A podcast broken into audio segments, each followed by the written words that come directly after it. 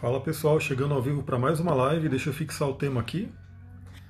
Uma jornada pelas casas astrológicas, parte 2. Uma live surpresa, eu não ia fazer live hoje, mas enfim, tive um tempinho aí nessa manhã e falei, por que não continuar nossa jornada sobre as casas astrológicas? Para quem não sabe, eu já fiz uma live sobre elas, então a gente conseguiu ir até a terceira casa. Na verdade, entramos na quarta casa, só que né, na quarta casa não deu para falar muita coisa, então eu vou iniciar essa live da quarta casa. Enquanto a galera vai chegando, né, eu vou dando aí a dica para todo mundo. Deixa eu desligar o somzinho aqui, deixa eu já agora focar totalmente aqui na live. Quem for chegando vai dando um bom dia, fala aí de onde você está falando, é muito legal a gente se conectar. Enquanto isso eu vou tomando um chazinho super chá aqui, né, aquele chá maravilhoso com ervas chinesas, ervas brasileiras. Não é gostoso, mas é ótimo para a saúde. Enfim, fica a dica aí. Cuide da sua saúde. O sol está entrando em virgem agora. Então vou dar as, as dicas aqui.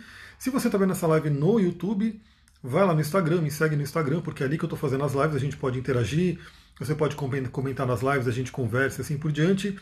Se você está no Instagram ou no YouTube, de qualquer forma, vá para o Telegram, no Telegram onde eu estou mandando muitos conteúdos. Eu tô, acabei de gravar um conteúdo para mandar amanhã uma reflexão ali sobre a entrada do Sol em Virgem, sobre o nosso legado, sobre o trabalho, elemento terra, enfim. É 15 minutos de bate-papo que a gente tem profundo sobre astrologia, espiritualidade, enfim, tudo aquilo que eu trabalho. Então entra lá no Telegram, é muito fácil, é só você. Se estiver aqui no YouTube, você olha ali embaixo, vai ter um link para o Telegram. Se você estiver vendo no Instagram, você pode ou ver na minha bio, vai ter um link também, ou pedir o link né, por, por direct. Instituto Importar, bom dia, seja bem-vinda. Então fica essas dicas. E também o TikTok, né? Eu estou inaugurando aí meu canal do TikTok, quero ver se eu consigo né, me, me harmonizar com essa nova rede, porque está todo mundo indo para lá, então eu também quero estar ali, quero poder levar meu conteúdo. Então siga lá no TikTok também, que é Astrologia e Tantra também. Se você buscar no TikTok vai aparecer. Eu já garanti meu nomezinho. Bom dia, Bruna. Bom dia, Geneviera, Rô, sejam bem-vindas.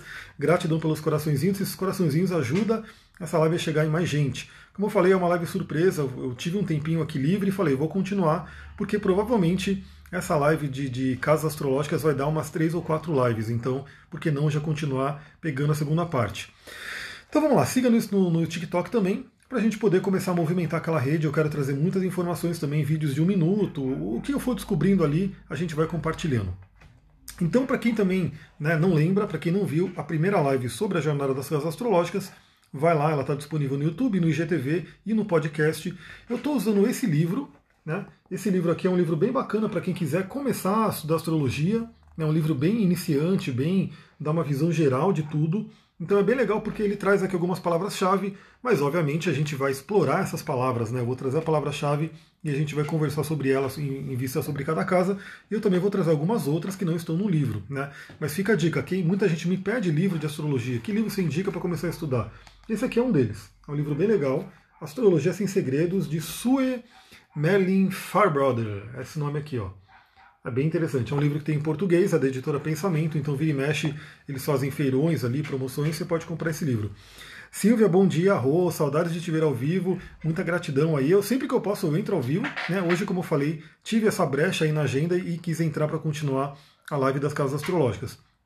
Então a gente já falou sobre a casa 1, sobre a casa 2 e sobre a casa 3. Vamos falar agora sobre a casa 4, que é conhecido também como Imunum Coeli ou Fundo do Céu. Fundo do Céu, essa casa é muito, muito importante. Ela é uma casa que tem afinidade com câncer, quarta casa, quarto signo câncer. É uma casa onde tem a Lua como regente natural. Lua é o regente de câncer. E é uma casa cardinal de água, né? uma casa emocional. A Silvia vê tudo no Telegram, arro, gratidão. É isso aí, o Telegram tem muito conteúdo ali. E o lindo do Telegram é que quem entra lá, se você entrar agora, você vai poder ver todos os áudios que eu mandei desde a criação do canal. Ou seja, você pode fazer uma maratona, né, astrologia e tantra, e ouvindo tudo, né, para poder realmente refletir sobre várias coisas que eu trago. Muitas coisas são válidas né, para o momento, mas sempre é uma reflexão, então tudo é atemporal. Você pode ver os primeiros áudios que vai ter alguma coisa para você poder refletir sobre eles. Simplifique vida, bom dia, seja bem-vinda. E gratidão para quem manda o coraçãozinho aí e para quem manda o aviãozinho para as pessoas que gostam de astrologia, que querem aprender mais sobre isso, para elas poderem vir aqui para essa live também. Sábado de manhã, super frio, né? Às vezes é interessante quem não está fazendo nada poder assistir uma live de aprendizado. Casa 4, casa natural de câncer, e ela é chamada de fundo do céu. Por que fundo do céu? Porque ela é a base do nosso mapa astral. Para quem não sabe, né, eu acredito que todo mundo aqui que me segue já deve ter visto, O mapa astral ele é uma roda, ele é uma mandala, ele é um círculo, né, com as 12 casas, os 12 signos, os planetas distribuídos ali dentro, os aspectos que eu falei sobre eles também na última live, e o fundo do céu, a casa 4, é a parte de baixo né, dessa mandala, que significa o quê? Que ela é a base, ela é a base da estrutura. Quando a gente faz uma junção, né, uma analogia com o Tantra, o Tantra que eu trabalho fala sobre o nosso, nossos corpos sutis, os chakras, os canais, os nadis e assim por diante. E a Flávia, a Rô. Quando você pega a, a casa 4, ela tem muito a ver com o Muladhara Chakra. Muladhara Chakra, que é o chakra básico, ou chakra raiz. Porque é ali onde fica adormecida a Kundalini, né? E que a nossa missão é o que? É despertar essa energia para que ela suba para o Sahasrara Chakra através do canal Sushumna né? e possa trazer iluminação, a gente conseguir o que a gente vê o que fazer na vida. Tanto que a casa 10 tem muito a ver com o Sahasrara Chakra, o chakra da coroa. Por isso que tem a ver com a nossa missão de vida. Você quer saber sobre sua missão de vida? Muitas vezes você vai ver isso como vocação. Né? Muitos astrólogos que trabalham uma coisa mais mundana vão falar casa da vocação, do trabalho, da sua carreira. Só que quando a gente vai para a parte espiritual, a gente vê que trabalho e missão é a mesma coisa. Né? Porque a gente não veio aqui para trabalhar com uma coisa que a gente não gosta só para ganhar dinheiro.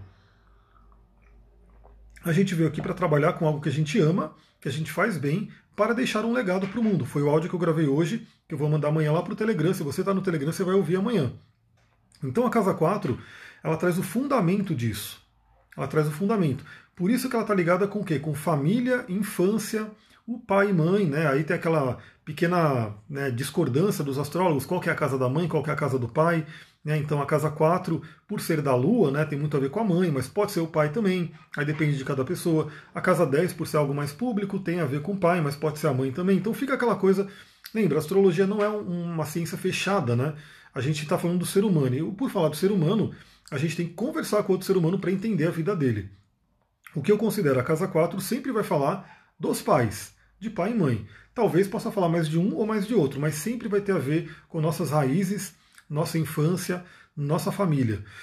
E sim, galera, pela parte terapêutica, a gente sabe que o que acontece na infância, desde o seu nascimento, na verdade, desde a parte do que você está no útero, que você está sendo gestada ali, né? Ou até um pouquinho antes, né? Como é que a sua mãe, isso a ciência mesmo né, mostra isso. Como a mãe vive, como a mãe se alimenta, o que a mãe de repente pensa, sente, aquilo é passado para o bebê depois. Né? E aí tem toda a parte da gestação, né? Será que essa gravidez ela era desejada, não era desejada? Como que estava sua mãe, ela estava preocupada, estava feliz, estava tranquila.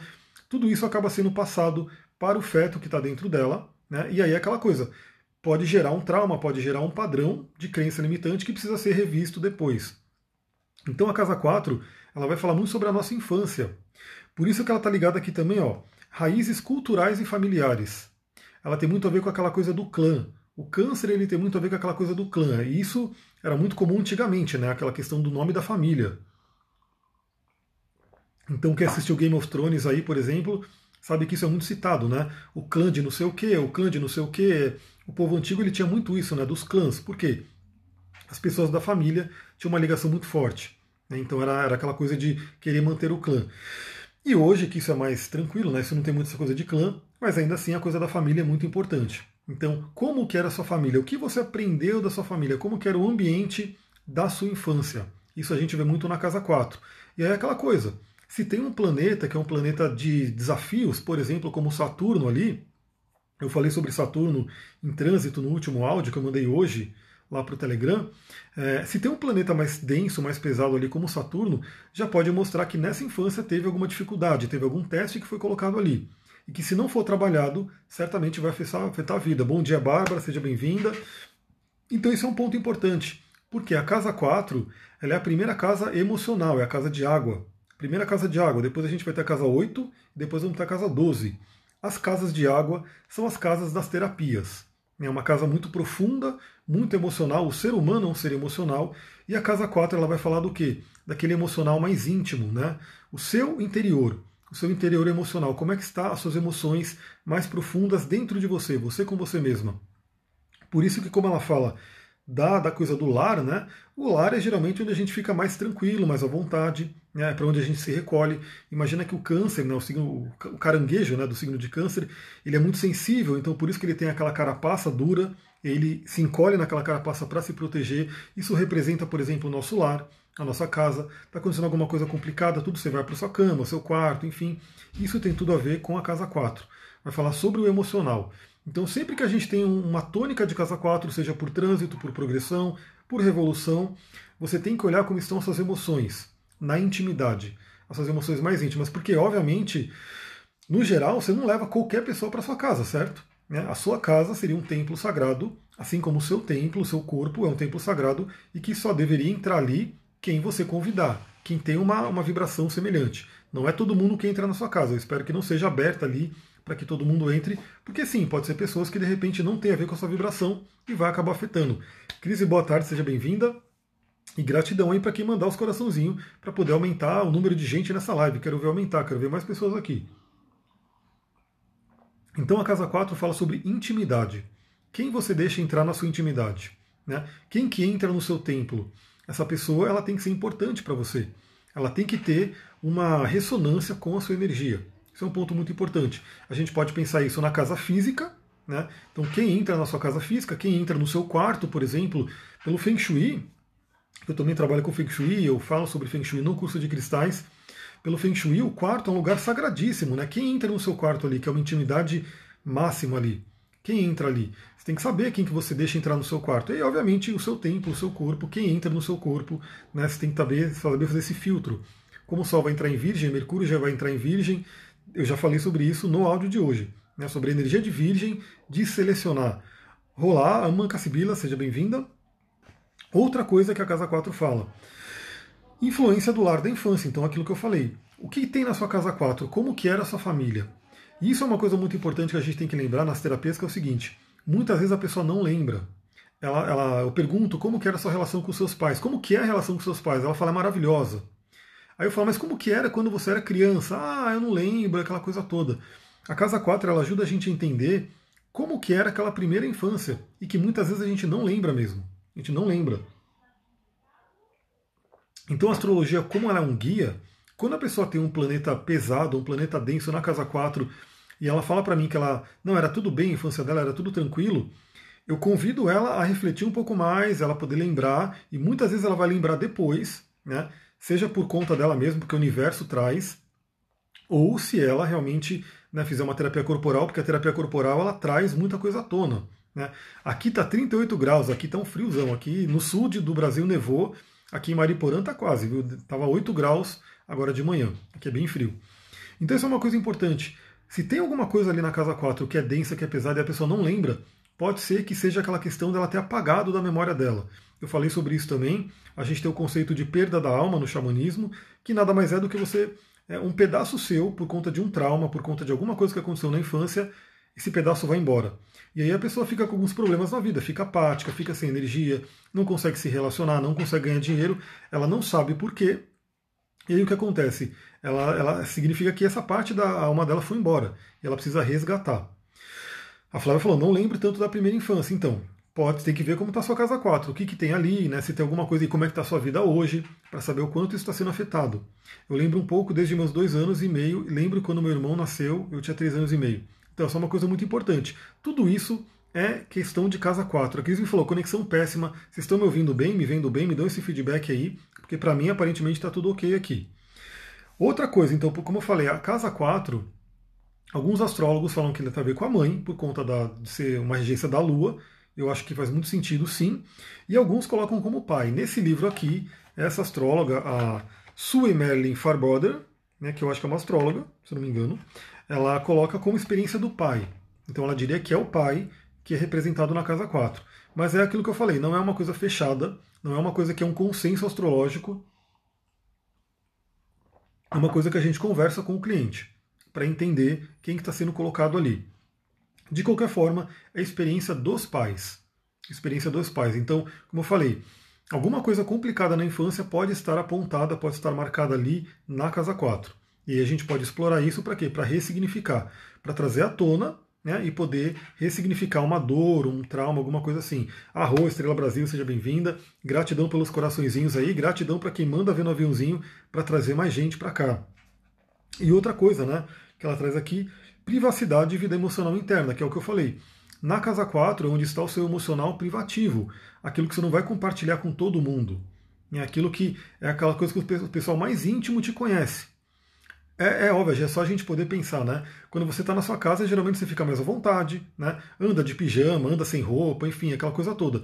Mas quando você vai a público, você tem que colocar ali todos os paramentos né, aceitos aí pelo público. Geralmente você não vai da forma que você anda em casa né, para o público. Então, quem te vê na intimidade é quem pode entrar na sua casa, quem pode estar junto com você nesse momento de casa 4. Olá, a Paulinha colocou aqui, é, eu não lembrava, fiz regressão, hoje entendo o grande drama. Então, é muito importante, como eu falei, o mapa astral ele ajuda a apontar as coisas. Bom dia de Campos de Jordão, 5 graus aqui, arroa, Claudinha. Você está com 5 graus, aqui está 8, não está tão diferente não. Mariporé é bem frio. Então, o bom da astrologia é que ela traz o autoconhecimento. A Mari tem um fundo do céu em gêmeos, como eu, né? Então ela deve ter ascendente em peixes também a astrologia ela ajuda a te dar consciência. A consciência por si já ajuda você a trazer muita cura. Mas muitas vezes é interessante apontar outros caminhos através da astrologia. Então, muitas vezes, quando a pessoa tem uma, uma questão familiar, né, um Quiron em câncer, um Saturno em câncer, aliás, a casa 4 também representa, pela ligação com câncer, representa todo o esquema familiar. Quando a pessoa tem uma coisa muito familiar, muito intensa, eu até recomendo, vá lá, faz uma constelação familiar, né, entende essa energia do pai, mãe, da família, dos antepassados.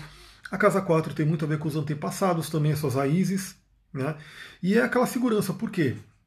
Imagina que a casa 4 ela é aquela estrutura, aquela fundação para um prédio que você vai construir. O prédio, o topo do prédio, a cobertura do prédio que todo mundo gosta, né? Nossa, vou morar na cobertura, olha que coisa linda, vou ter uma visão lá do alto, né? É reservado aos presidentes, aos CEOs, aos donos de empresa, quem tem mais grana, enfim, o topo do prédio. Só que para esse topo do prédio existir, e esse prédio ser alto, né, ser um prédio muito alto, enfim, bonito, tem que ter uma fundação é, equivalente. Por quê? Porque se você não tiver essa fundação, esse prédio não segura, ele cai, ele vai ruir. Aí entra o arcano à torre. Quando a pessoa constrói alguma coisa sem esse fundamento, facilmente vem uma ventania, vem um raio, vem uma situação e derruba aquela torre. A Paulinha falou: preciso gentilmente fazer o um mapa com você. Bora fazer, aproveita. Né? E eu sempre recomendo, galera, tenta marcar é, sem pressa, porque muitas vezes a pessoa quer fazer o um mapa com muita pressa e eu tenho que ter um tempo né, para poder marcar. Então, quem quiser fazer, já vai se planejando, já coloca aí, tem que mandar a ficha de avaliação, a pessoa preenche a ficha eu analiso a pessoa, eu entro no mapa da pessoa, depois a gente marca e faz. Então é interessante você fazer sem pressa, né? Então já ir se preparando sempre que colocar. A Diana colocou, tem o Kiron em câncer. Então, Kiron em câncer, Kiron é uma ferida, câncer vai representar questões de família, questões com o feminino, questões com a mãe e assim por diante. Então é uma coisa muito forte essa casa 4, porque quem teve uma boa base na infância, ela geralmente vai ter uma boa, um bom meio do céu. Então isso é fato, né? isso é visto, é uma coisa empírica, a gente percebe. Uma família bem estruturada, uma criança que foi criada com amor, foi desejada, foi bem educada, aquela coisa toda, essa criança tende a se tornar um adulto de mais sucesso. Agora, aquela criança que de repente passou por algumas questões aqui, e aqui não quer dizer que a pessoa tinha dinheiro ou não, quer dizer que ela recebeu o apoio emocional dos pais. Porque a casa 4, vamos lá, a astrologia ajuda a gente a entender a vida. A casa 4 é uma casa de água, Casa de água é uma casa emocional. Então os pais deram um apoio emocional para aquela criança. Aquela criança construiu uma base emocional forte, uma autoestima, um senso de alto valor, um senso de conhecer os seus talentos, capacidades, ter crenças boas que auxiliam ela.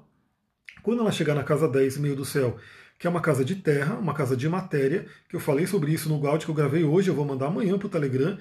Casa de terra é realização por ela ter um, um, uma parte interna dela muito bem trabalhada, ela consegue realizar no externo. Olá, Clau, Pereira Pires, seja bem-vinda, bom dia. É, Mike Down, né, alguns nomes são difíceis de ler, então eu falo bom dia, gratidão, seja bem-vindo. E gratidão para quem está compartilhando também, mandando um aviãozinho e mandando um coraçãozinho para chegar mais gente. Vamos ver quantas pessoas chegam nessa live aí que foi surpresa. Então essa coisa é muito importante. Muitas pessoas não tiveram uma, uma um, como se fosse uma nutrição emocional na infância e podem ter problemas no meio do céu ou também na casa 7, que faz quadratura com a casa 4, e podem ter questões com o ascendente, né, que também faz quadratura com a casa 4. A astrologia é um mundo muito legal, porque a gente começa a visualizar os símbolos ali, entender tudo. Então essas casas, casa 4 é uma casa angular, é uma casa muito importante, assim como o ascendente que a gente já viu, casa 1, E vamos ver a casa 7, que é o descendente. E o meio do céu, que a gente vai ver também mais para frente. Elas são todas interligadas por uma grande cruz. Né? Então, o que acontece na casa 4 influencia fortemente a casa 1, que é o seu eu, e influencia fortemente a casa 7, que é o seu relacionamento. Né? E, obviamente, vai influenciar muito o seu meio do céu, que é a sua carreira. Então, olha a importância dessa casa 4. Agora, a dica que eu dou é o seguinte, né? Pode ser que a grande maioria das pessoas não teve uma infância tranquila, uma infância nutridora, uma infância que ajudou e aquela coisa toda. A grande maioria das pessoas, né, acho que pelo menos umas 80 ou 90%, tiveram questões na infância sim. Né, muitas coisas que aconteceram ali. Algumas pessoas conseguem ultrapassar isso de forma mais fácil ao longo da vida, né, pelas experiências, pelo, pela convivência, ela consegue ultrapassar aqueles desafios. Outras ficam com aquilo preso no inconsciente. Mas para todo mundo, eu diria isso, né? Para todo mundo, você pode revisitar essa casa 4 e ressignificar questões que aconteceram ali no passado. Uma dica que eu sempre dou para quem faz o mapa comigo é a oração do perdão para pai e mãe, para poder fazer essa limpeza de pai e mãe, essa, como posso dizer, essa libertação de questões do passado, mas obviamente tem muitas outras terapias, muitas outras coisas que você pode fazer para ressignificar as questões do passado. Então, isso é uma coisa que é, a gente sempre pode melhorar, a gente sempre pode transformar para que crie, a gente possa criar um futuro melhor do que aquele que a gente está querendo, vislumbrando agora. Então, se o passado foi difícil, tudo bem, revisita aquele passado, transmuta, transforma aquela energia, pega aquela coisa difícil, usa ela como combustível, como adubo, para que você plante uma árvore maravilhosa, uma árvore fortíssima, né? Eu falei sobre plantar árvore no áudio de hoje, e aí essa árvore ela vai ter raízes aonde? no fundo do céu. E a copa da árvore que vai dar frutos vai estar no meio do céu. Então, muitas vezes, aquilo que você passou de dificuldade, de coisas duras na infância, são justamente adubos que você pode ressignificar e utilizar para o seu crescimento. A gente vê muitos terapeutas, muitas pessoas que trabalham com cura, com autoconhecimento, que usam traumas e dificuldades da infância para poder ajudar outras pessoas na carreira dela, no trabalho dela e assim por diante. Né? Beleza? Vamos falar sobre a casa 5. Vocês estão gostando? Coloca aí para mim, manda um coraçãozinho, deixa eu ver se está valendo a pena, se está bacana aí seguir essa jornada pelas casas. Vamos entrar na casa 5. Lembrando que eu estou fazendo isso justamente para deixar esse material para vocês, porque muitas pessoas não sabem né, do que, que ele está falando. Quando ele, quando ele fala da casa 5, ele está falando do quê? Quando ele fala da casa 10, ele está falando do quê? Então, sempre que você ouvir meus áudios, que você vê uma live, você pode vir e consultar essa, essa live aqui para poder aprender sobre as casas né, como se fosse uma aula de astrologia gratuita aqui, focando nas casas astrológicas. Vamos para a casa 5, gratidão pelos coraçõezinhos, né, porque eu vejo que tem gente que está gostando pelo menos. Lia mandou coraçãozinho aqui, a Flávia, a Rô. É, faça oração do perdão da Cristina Cara. Boa, é essa que eu recomendo, né, mas ela tem que ser feita com disciplina durante três meses, ininterruptos. Né, ela geralmente vai trazer conteúdos para serem trabalhados, mas é justamente essa que eu recomendo. E claro que também para algumas outras situações o Ho'oponopono é fantástico. Né? A filosofia do Ho'oponopono ajuda muito. Vamos entrar na casa 5, né, que aí é a casa natural de Leão, né, uma casa que tem o Sol como regente e é uma casa fixa de fogo, elemento fogo. Então olha que interessante, a gente já experimenta o elemento fogo no nascimento com a casa 1, ascendente, o signo de Ares, né, e o planeta Marte. Agora a gente volta a experimentar o elemento fogo, mas com o arquétipo do Sol, do Leão e do fogo fixo. E o que, que essa casa traz, né? Essa casa ela fala sobre autoexpressão e criatividade pessoal. Então essa é uma coisa muito importante. Quando o Sol entrou em Leão, acho que eu fiz um vídeo aqui sobre Leão, né, fiz lives também, áudios, enfim. Leão é um signo de expressão. Como diz a Madonna, que é uma representante leonina aí, que a gente pode aprender muito sobre o arquétipo de Leão com ela, né? Ela dizia uma música dela, né? Express yourself. Se expresse. Né? Quem é você? Quem é você? Você é o seu Sol, né? Sol, o seu Sol astrológico, mais todos os outros planetas. E o signo de leão, o Sol, ele quer se expressar. E quando o Sol se expressa, imagina, ó, a gente está num friozão aqui, né? Tá muito frio, por quê? Porque o Sol não está aparecendo, porque está chovendo, aquela coisa toda. Então a gente fica sem o calor do Sol. Né? Tudo bem, tem gente que gosta do frio tudo, mas eu prefiro ter o Sol ali, né? O Sol ele nos aquece, ilumina, traz vida, traz vitalidade. Então o mundo quer que você expresse o seu Sol, que você se expresse. Isso tem muito a ver com a casa 5. A Paulinha colocou, tem que ser no mesmo horário? Não tem que ser no mesmo horário, mas é bom que seja no mesmo horário para você criar um ritual, para o seu cérebro ir entendendo. E também eu gosto muito de falar para fazer à noite antes de dormir, porque aí você faz oração, dorme e joga todo aquela, aquele conhecimento, enfim, aquela, aquele ritual para o seu inconsciente. E muitas vezes os sonhos vão estar trazendo a limpeza, né? O sonho muitas vezes é uma forma de compensação do inconsciente uma limpeza que você vai estar fazendo por conta da oração do perdão. Vânia chegando, bom dia, Rô. Você está no cafezinho aqui, eu estou na aguinha, já tomei meu super chá. Meu super chá que é ruim, mas é bom, né? Porque ele é ruim, o gosto dele é ruim, mas ele é muito bom para a saúde. Então a casa 5 vai falar sobre expressão.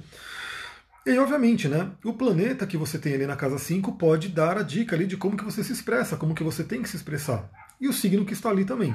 Né? Então é uma coisa muito importante você analisar. Gratidão pelos coraçõezinhos, essa expressão de amor, isso é maravilhoso. É uma expressão que mostra que o que eu estou fazendo está bacana, vocês estão gostando e que eu vou querer fazer mais. Né? Porque quanto mais eu vejo coraçãozinho, pessoa chegando, pessoa entrando, pessoa comentando, mais eu quero fazer essas lives. Por mais que eu tenha que parar o meu dia para poder fazer. Eu tenho um monte de coisa para ir fazendo, né? Tô doido para criar o curso aí de astrologia. Tô até conversando com uma pessoa que talvez ela me lance, vamos ver como é que vai ser. Mas tudo isso exige tempo, né? Então, quando eu paro para fazer uma live aqui, eu acho muito legal quando as pessoas vêm, entram, comentam, compartilham, mandam outras pessoas, mandam um coraçãozinho. Muita gratidão. Então, autoexpressão, como que você se expressa? Essa é uma casa importante. E aí, obviamente, quando você está recebendo um trânsito, como eu falei, seja por trânsito astrológico, por progressão, por revolução solar ou revolução de algum outro planeta, quando essa casa 5 é ativada, o que, que o universo pede para você?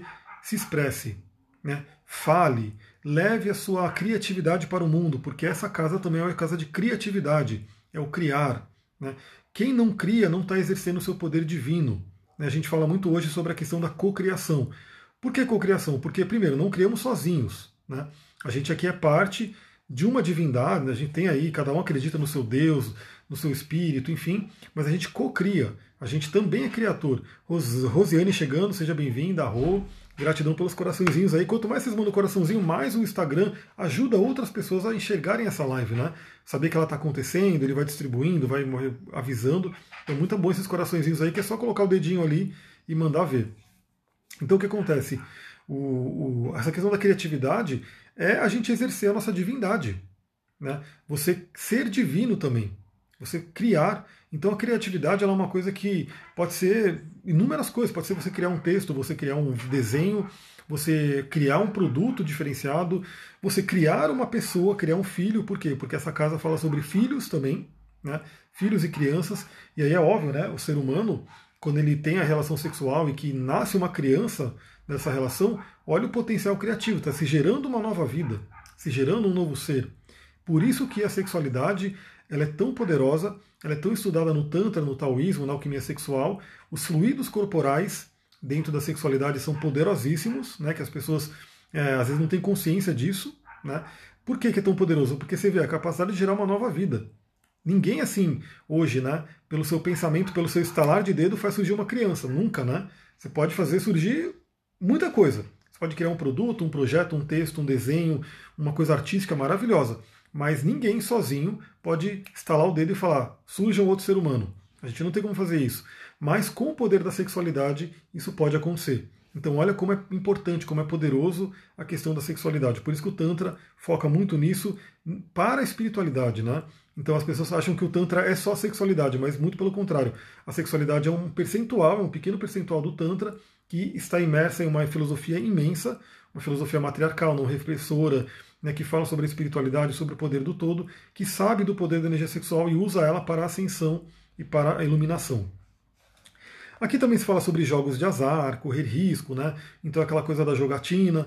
Então eu não gosto muito dessa abordagem de prever o futuro, mas obviamente você pode imaginar, né? Quando você tem um Júpiter na casa 5, um planeta benéfico, você pode ter sorte aí em jogos, né? Pode ser uma mega sena, uma loteria, pode ser, enfim, é, jogo de baralho, poker, essas coisas todas, né? Que você poderia ter. Em contrapartida, quando você tem um maléfico ali, você poderia ter azar, né? E tá perdendo ali. Então, assim, eu não sei, né? Pode ser a pessoa. Eu gosto de ir num cassino. Então, pelo menos vá quando tem Júpiter passando pela sua casa 5. Porque Júpiter é o Santa Claus, é o Papai Noel, ele vai te dar presentes. Né? Não vá quando Saturno estiver ali, senão Saturno vai dar na sua cara várias vezes e você vai perder muito dinheiro. Então a casa 5 ela fala sobre isso também. Dentro da astrologia preditiva, né, da gente prever o futuro, a gente poderia olhar essa parte aqui né, de a casa 5 ser uma casa de jogos, né, de você poder é, ter sorte. Né? Aqui também ela fala né, sobre casos amorosos, caso amoroso, ou seja, é o romance. E aí eu tô, tô lendo esse livro aqui, tô é, comendo ele com farinha. Eu estou lendo três livros, estou lendo vários livros na verdade, né? Mas esse aqui é muito legal, que fala sobre o relacionamento amoroso. Fica a dica aqui, eu já fiz uma live sobre o livro Ri sobre o livro We, que é do mesmo autor, que é uma sequência, né? She, He, We. E já tem duas lives para o She, duas lives para o He, está no meu IGTV, está no meu YouTube e está no meu podcast. Vale a pena você ouvir ou ver essa live se você não viu ainda. Esse livro fala sobre a parte do romance, né, de você poder. Relacionamento. E o relacionamento começa na casa 5, como eu sempre falo. Por isso que eu falo, ela é a casa de entrada do relacionamento. E olha como que é. Ela vem logo após a casa 4. Como a gente sabe muito bem pela psicologia, pela psicanálise, sobre tudo isso que a casa 4, a infância, o pai e mãe, influencia fortemente na sua escolha dos relacionamentos, que começa na casa 5 e vai culminar na casa 7 e depois na casa 8. Alba bom dia, seja bem-vinda. A Rebote está lendo aqui também, ansiosa pelos seus comentários. Arro, eu estou acelerando ele aqui, é um livro maior, né? Mas eu espero terminar em breve para poder fazer essa sequência de lives aqui, porque tem muito, muito ensinamento nesse livro, é muito, muito legal. Então, casos amorosos, né? Então perceba isso. Essa casa é muito interessante porque porque muitas vezes, né? Sabe aquela pessoa que aparece na sua vida, você tem um caso com ela e de repente ela vai embora e some? Isso pode acontecer. Essa casa fala sobre relações kármicas também. Né?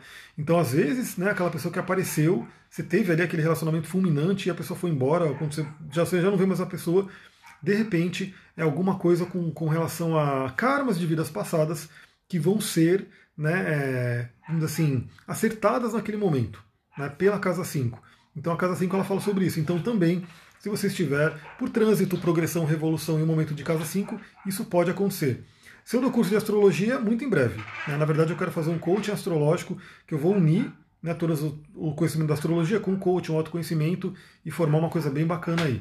Mas como eu falei, dá um trabalhinho fazer isso, né? uma coisa para poder estruturar, uma coisa mais complicada. Para mim é muito fácil abrir uma live e começar a falar coisas para vocês, mas para fazer um curso eu tenho que estruturar tudo bonitinho, então é uma coisa um pouco mais que leva mais tempo, mas farei sim.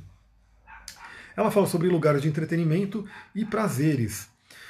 Essa é a casa que fala sobre prazeres. A Clau colocou os amores de viagem, conhece por uns dias e nunca mais vê. Exatamente. Né? Às vezes é uma pessoa que vem de outro lugar e te conhece, e aí você ela vai embora para o país dela, enfim. Isso tem muito a ver com essas coisas kármicas que vão sendo né, trabalhadas. É, prazer. Essa é uma casa que fala sobre prazer. E o prazer é muito importante, galera. O prazer, é, eu até falei sobre isso hoje, né? O, muitas religiões, muitas traduções, elas colocam o prazer como algo negativo, como algo diabólico, como algo que te desvia do caminho. Mas não é isso. Né? A questão do prazer é simplesmente que ela tem que ter um equilíbrio. Você não pode ser escrava do prazer, ou escravo do prazer. Mas você não pode negar o prazer, porque o prazer ele faz parte do seu corpo, do seu sol, do que está sonhando aqui, roncando, não sei se estão ouvindo, mas está tudo certo, né? Faz parte aí, ele é o mascote. Então, é, a casa 5, ele está sonhando. Não sei se vocês ouvem aí. Ele está aqui embaixo sonhando. É muito legal ver o cachorro sonhando. Assim, eu fico imaginando o que está passando ali na mente dele. Então o que acontece? Olha lá, ele está brigando no sonho. Ele está rosnando no sonho. É muito louco isso. Pena que eu estou fazendo live, senão eu ia filmar e colocar no TikTok. É, olha lá, ainda fico com resquícios de quando era evangélica. Então, a gente tem que poder entender isso, porque o prazer, quando a gente fala astrologicamente falando, ele tem a ver com o Sol e com a casa 5. Então, a pessoa que nega os prazeres dela, o que ela está fazendo? Ela está negando combustível para o Sol dela. Né? Imagina, para ter fogo, você tem que ter um combustível. Né? E esse combustível é o prazer. Por isso que, obviamente, o seu trabalho, a sua missão de vida, a sua carreira tem que te dar prazer. Se você está fazendo um trabalho que você fica naquela coisa de ah, meu Deus, mas ainda é segunda-feira e eu quero que chegue sexta-feira para o teu fim de semana. Ou você fica ali no seu trabalho olhando para o relógio para saber se já é sexta-feira ou não, se é o Thank God is Friday, se vai ter feriado, né? Aquela coisa louca, né? Agora com pandemia mudou tudo, mas o pessoal ficava ali torcendo pelos feriados. Nossa, vai ter um monte de feriado hoje, que legal. Se a pessoa ela vive assim, se ela vive o trabalho sendo uma coisa que não dá prazer para ela, que na verdade enche o saco da vida dela e ela tem momento de prazer só fora do trabalho, que vida triste, né? Porque se a gente for parar para pensar, grande parte da nossa vida, do nosso tempo dedicado é no trabalho. Então imagina você ficar essa grande parte do seu dia numa coisa que você não gosta, que não te dá o mínimo, pra, mínimo prazer. Você aos poucos vai apagando o seu sol. Não é à toa que depressão e ansiedade são pandemias. A OMS já falou que, se não me engano, não sei se é a depressão ou a ansiedade, que seria a doença mais incapacitante nos próximos anos. Depressão. Você está apagando o seu sol. Então, tanto que nos meus atendimentos eu sempre recomendo, né? Faça uma lista dos prazeres, o que, que te dá prazer, e é bom que tenha muita coisa de coisas fáceis, né? Coisas tranquilas, como por exemplo, tomar um café. Tomar um café pode dar o prazer, legal. Né? É, tomar um sorvete, quanto coisas mais elaboradas, quanto uma viagem, quanto, enfim, tenha uma lista muito grande do que te dá prazer e veja se você está vivendo isso. E de preferência que essas coisas que te dão prazer façam parte do seu dia a dia e do seu trabalho. Né? Por exemplo, eu amo estudar, eu amo ler, é uma coisa que, sei lá, é uma coisa que eu adoro. Né? Eu tenho ali o meu eixo cauda cabeça do dragão em Gêmeos e Sagitário, que é o eixo do conhecimento. E hoje, para o meu trabalho, é, é, leitura, é parte do meu trabalho, me dá prazer e me ajuda. Né? Então, isso é uma coisa muito interessante. É, eu gosto de conversar com as pessoas sobre esses temas, né, que muitas vezes as pessoas não gostavam de ouvir. Quando eu estava no mundo corporativo, se eu falasse o que eu estou falando aqui para vocês, eu era tido como louco, como aquele que foi para São Tomé e foi abduzido, aquela coisa toda. Aqui eu estou falando com quem gosta de ouvir o que eu estou falando, são pessoas da mesma tribo, da mesma vibe. Então eu pude, com o meu trabalho, viver o meu prazer. Então é uma coisa muito interessante. Então, será que você está vivendo os seus prazeres? Olá, Clau, ler meu livro tomando meu café com leite de amêndoas me dá prazer. Bem taurina também, né? essa coisa do, do corpo, do sensorial, é muito interessante. Então, se você não se dá prazer, você acaba apagando o seu sol, diminuindo o seu sol. Então é muito importante sempre resgatar isso. Outra coisa que essa casa fala, né, sobre autoestima, crença em si mesmo, alto valor. A pessoa dar o valor para ela mesma, porque se ela não dá valor para ela mesma, o que acontece? É, ela não pode esperar que o mundo dê valor para ela. Porque o mundo é um reflexo do que a gente tem dentro da gente, a lei hermética, né? Assim dentro como fora, assim acima como abaixo. Então, meu Deus, está passando os comentários aqui, daqui a pouco eu volto. Então, o que acontece? É importante você se dar valor. Você olhar para si e falar, meu, quais são os meus, meus, talentos? Essa casa fala sobre os talentos pessoais também. Né? Fala sobre talentos. O que acontece? Você viver os seus talentos. Você reconhecer os seus talentos e compartilhar os seus talentos com o mundo. Aí a gente vai para a casa 11, que é a casa de Aquário, é o pós da casa 5, que é de Leão, e você reconhece os seus talentos em Leão e compartilha com o grupo em Aquário. Reconhece os talentos na casa 5 e compartilha os seus talentos na casa 11. Você reconhece os seus talentos, a sua unicidade no Sol, e você compartilha com o mundo e constrói com Saturno, que rege Aquário, e Urano também. Então, olha só como o, o, os símbolos astrológicos eles vão ajudando a gente a entender a vida. Né? Você se reconhece para você poder levar para o mundo, porque os seus talentos eles não foram criados, eles não foram dados a você pela divindade para ficarem só com você. Eles foram dados para serem compartilhados com o mundo. Então essa é a dinâmica astrológica. Por isso que Saturno é um planeta tão importante, porque ele é o guardião que vai dizer se você viveu bem os planetas pessoais. Seu, Jú, seu Júpiter está quase ali com Saturno, né? mas seu Mercúrio, seu Marte, sua Vênus, seu Sol, sua Lua, se você viveu bem essa energia, para que você chegue em Saturno, ele fala, bacana, você pode, você tem um alicerce, você tem uma base para que você vá para Urano, Netuno e Plutão. Então essa casa ela fala muito sobre o alto valor. Deixa eu ver aqui, leio meu livro tomando isso aqui, já vi. Se a pessoa é terapeuta tântrica, como ela evita de se envolver emocionalmente com alguém que tem afinidade, tem a ver com alguma casa astrológica? Então, aí é aquela coisa, né? É, casa, depende do mapa da pessoa, para saber se a pessoa ela é muito influenciável por isso, né? E aí deixa eu ver o que tem mais aqui.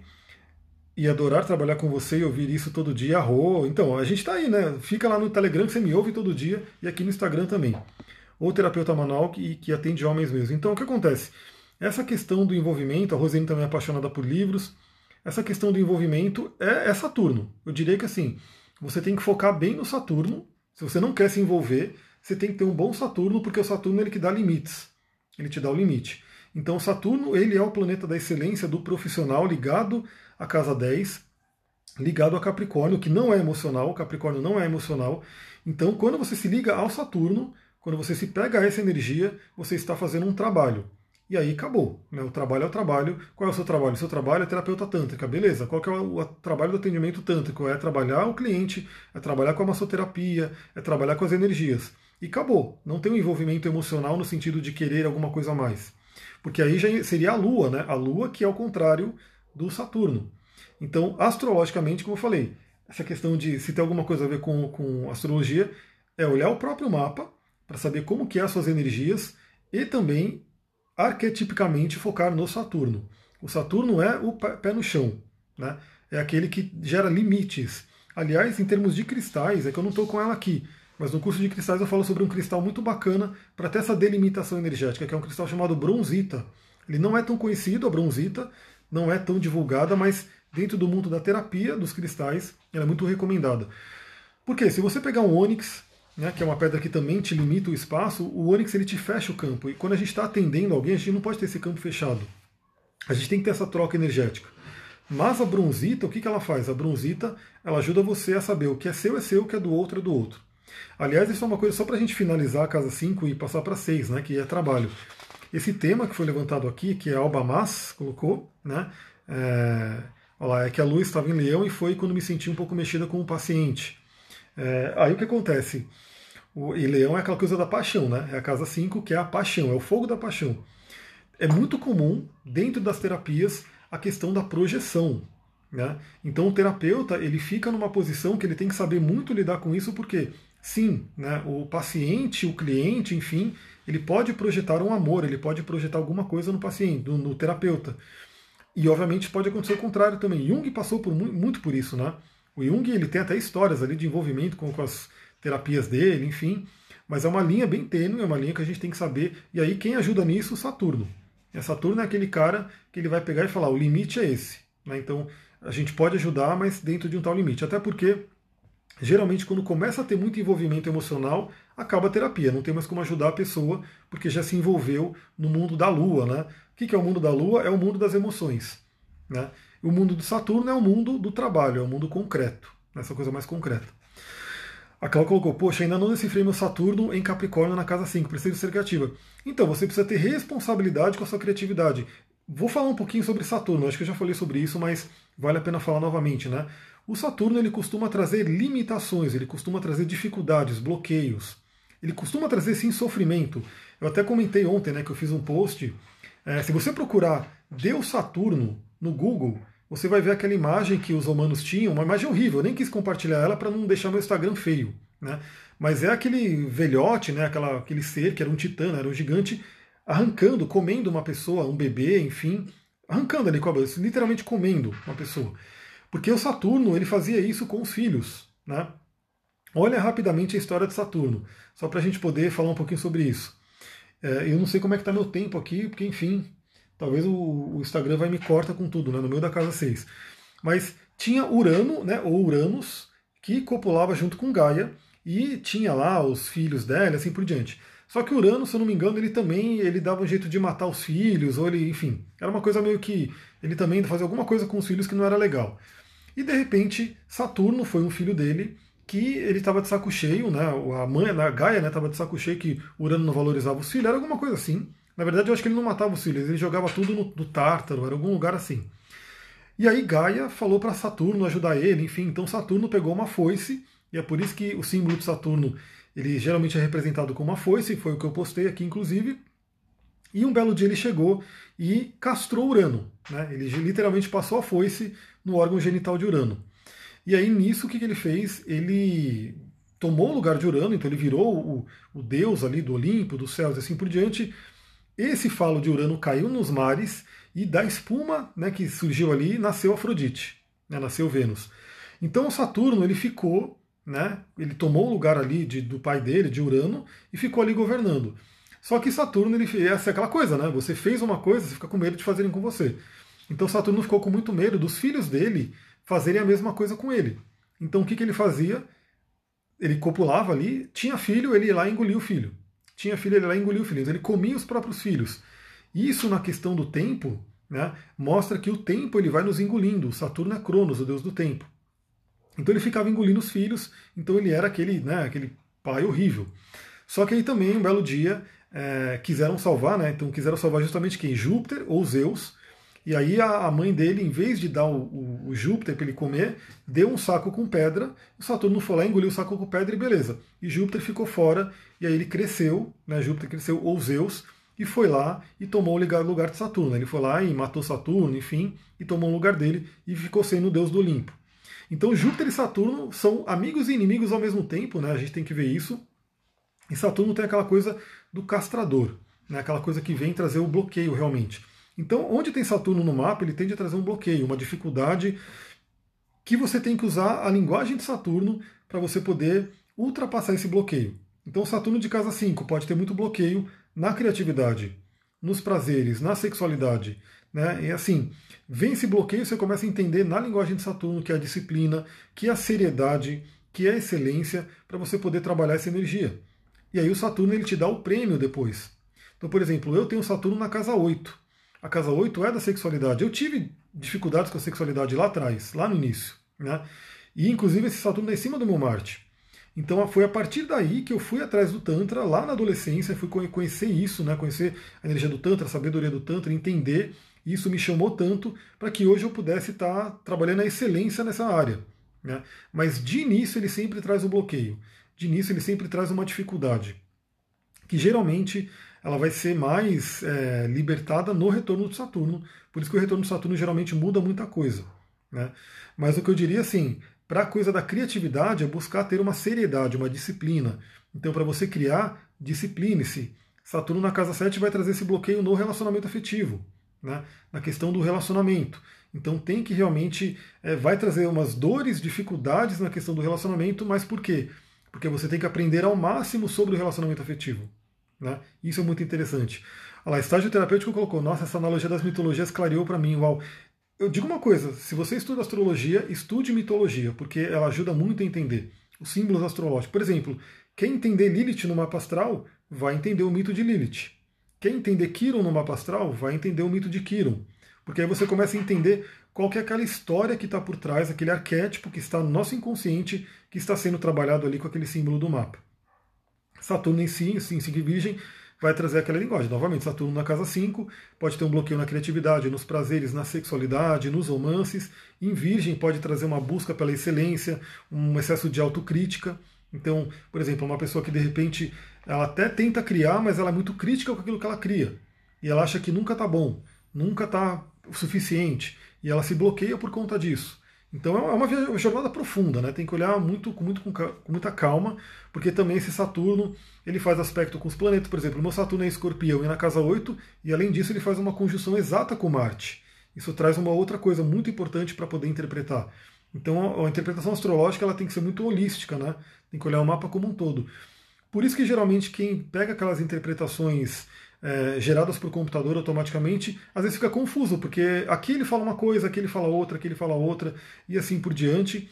E a pessoa às vezes ela não consegue se conectar com tudo aquilo, porque ela fala, meu Deus, né? Que, quem que está falando o quê? O que está certo, o que, que não está? Por isso que a visão holística é muito importante.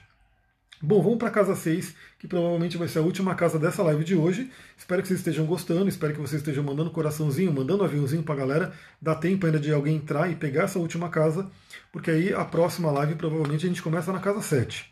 Por isso eu quero poder falar da casa 6, que é muito importante, porque casa natural de Virgem, o Sol acabou de entrar em Virgem, né, vai trazer essa tônica da energia virginiana para gente. Né? Seu regente natural é Mercúrio, Mercúrio que é o cara né, da inteligência, do trabalho manual, do trabalho, dos estudos e assim por diante. E é uma casa de terra mutável. Terra é o elemento material. Eu gravei sobre o elemento terra hoje, vou mandar amanhã no Telegram. Novamente convido você para entrar no Telegram para poder ouvir ouvir essa reflexão, né?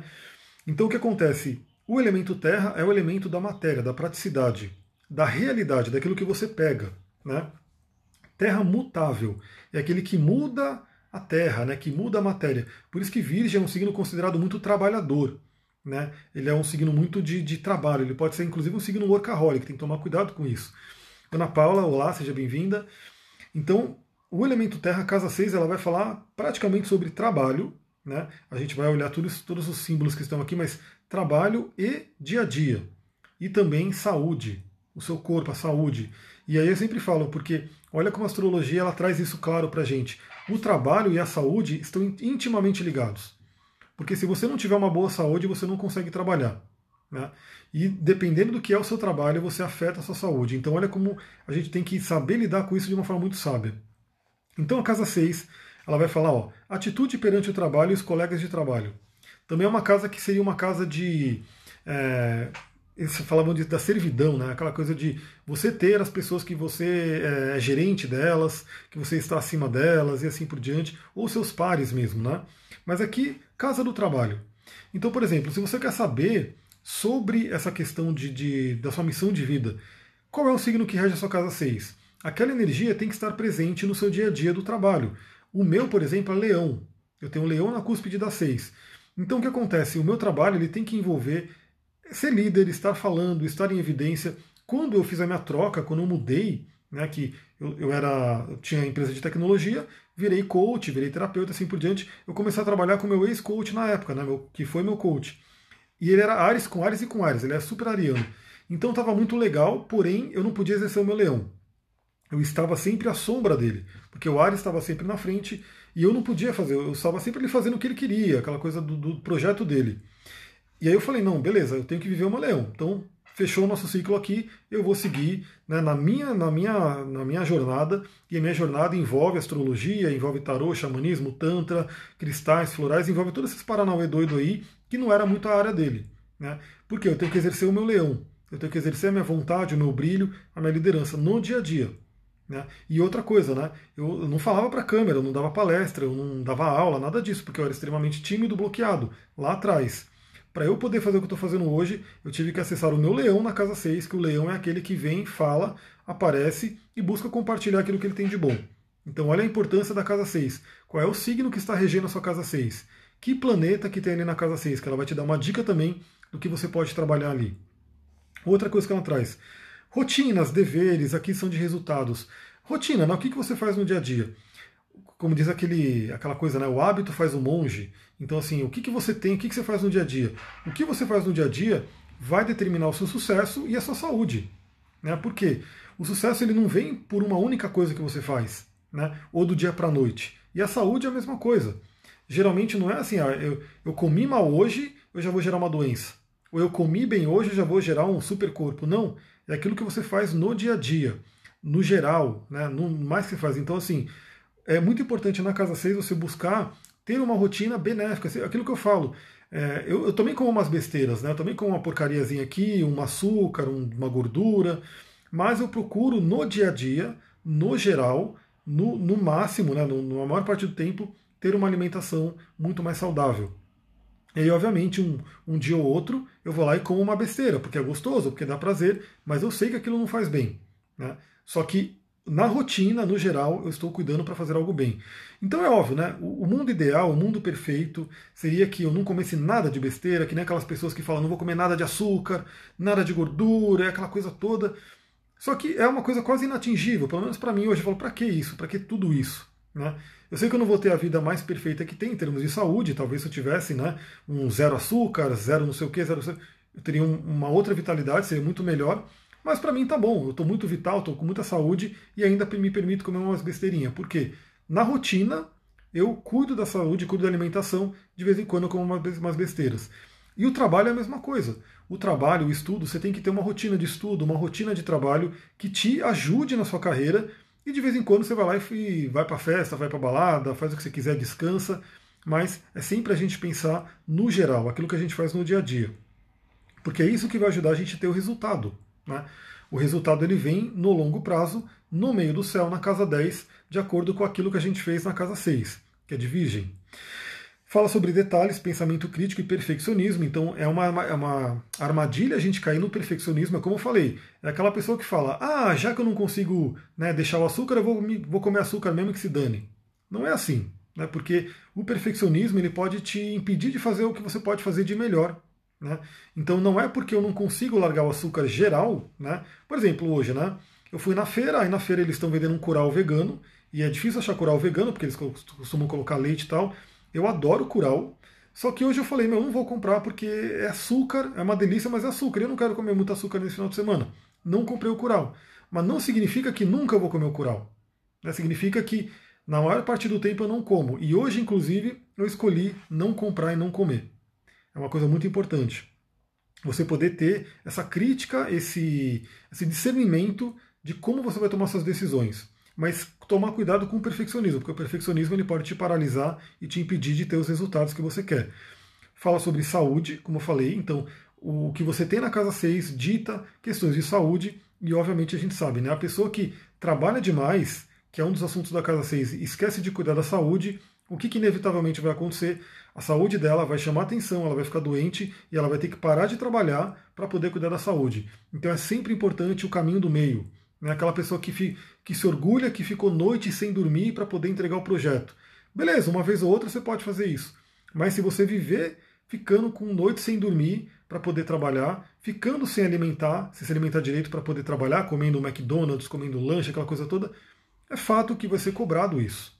Daqui a uns meses, daqui a uns anos, você vai aparecer com uma doença, com um desgaste, com uma baixa de energia. E será que compensou? Então essa casa ela ensina muito isso. Né? Quando você tem, por exemplo, o, o meu ano passado né, foi um ano de casa 6, porque eu tinha o Sol da Revolução na casa 6, o ascendente na casa 6 também e o ascendente em Virgem. Eu tinha uma triplamente Virgem ano passado. E foi uma coisa muito forte que me veio isso, assim, cuidar da saúde, saúde, saúde. Sem saúde você não faz nada. Né? É muito ruim. Já fazia anos que eu não ficava doente e nesse ano de Virgem eu acabei ficando doente um período do ano ali. E aquilo me mostrou assim, deu aquele carimbo, né? Cuide da saúde, porque sem saúde, assim, eu fiquei uma semana sem fazer nada praticamente. Isso para mim foi horrível. Eu falei, meu Deus, eu preciso gravar áudio, eu preciso fazer vídeo, eu preciso trabalhar. Não conseguia simplesmente porque não tinha energia para isso. Então essa casa fala muito sobre isso. E fala sobre ofícios, artesanatos, hobbies. É a casa do dia a dia a casa do dia a dia. Eu não sei como é que está meu tempo aí, mas eu acho que ele está acabando. Então eu quero fazer, ó, essa casa 6, ela fecha o que a gente fala na astrologia, que é a jornada individual.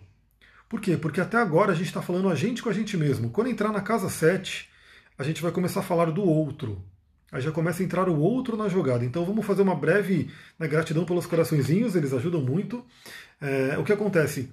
Você nasce na casa 1, né? Então você surgiu no mundo na casa 1, por isso que ela chama ascendente, por isso que ela depende da hora de nascimento. É a hora que você chegou nesse mundo. Você começa a ter contato ali, você começa a ter uma energia para você poder vir para o mundo. Na casa 2, você começa a ter noção do seu corpo, de quem é você, de que você é um ser, né, de que você tem ali é, é separado dos outros e assim por diante. Na casa 3, você começa a se comunicar, por isso que é o Gêmeos. Na casa 4, você começa a ter aquela coisa muito forte ali de relacionamento do emocional da família.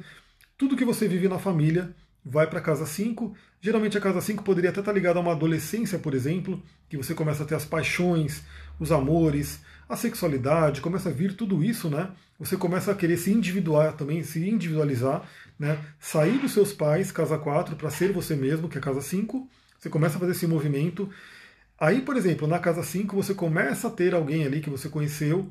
Na casa 6 você convive com essa pessoa. Né? E na casa 6 também vai falar sobre o quê? Vamos, vamos tirar um pouquinho a sequência do, do relacionamento para focar na, numa jornada mais de nascimento.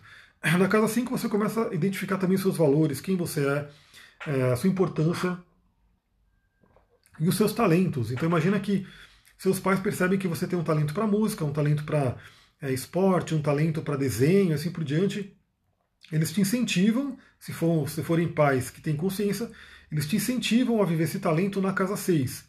Ou seja, te colocam numa escola de desenho, te colocam numa escola de, de futebol, de basquete, daquilo que você faz, te colocam numa escola de música, e ali na casa 6 você vai aprimorando, você vai aprendendo, você vai praticando. E na casa 7 você começa a compartilhar para o mundo. Então, essa, essa jornada pelas casas, ela é eterna, né? A gente está sempre nesse movimento. Então, eu falei aqui, tipo, do nascimento até a casa 6, onde você começa realmente. É mais ou menos uma jornada do herói, sim. Mais ou menos uma jornada do herói. Só que não são os passos que tem na jornada do herói. É uma jornada do herói introduzida no mapa astral. Porque aí, ó, da, da casa 1 até a casa 6 é quando o Sol está passando, no, é o Sol noturno. Né? Porque na casa 7 é o Sol poente, o Sol se pôs. Por, por exemplo, 6 horas da tarde. Aí começa. Por isso que quem nasceu à noite geralmente vai ter, geralmente não, sempre vai ter, se você nasceu à noite, você vai ter o Sol na parte de debaixo do mapa astral. Né? Porque aqui, pôr do Sol, casa 7, meia-noite, casa 4, 6 horas da manhã ou nascer do Sol no ascendente. Então aqui em cima, que é a casa da 7, da casa 7 até a casa 12, é quando o Sol está acima do horizonte, a gente vê o Sol, é dia. É quando é dia. Aqui é noite. Então também essa jornada fala o quê? Que da casa 1 até a casa 6 você está se trabalhando, é uma casa de individualidade. Na casa 7 já começa a entrar o outro, e exatamente é a casa 7 que a gente vai falar na próxima live, porque o Instagram já me deu aqui o meu, a minha, minha contagem regressiva. Então, na casa 7, a gente começa a olhar para o outro, aí começa a introduzir as outras pessoas na nossa vida. Então, muita gratidão para quem acompanhou aí. Se você gostou dessa live, desse vídeo, compartilha, marque amigos, manda para aquela pessoa que também gosta desse tema. E na semana que vem, provavelmente, eu não sei exatamente que dia, mas eu vou anunciar para vocês. A gente continua a jornada na casa 7 e vamos até a casa 10. Um beijão, gratidão.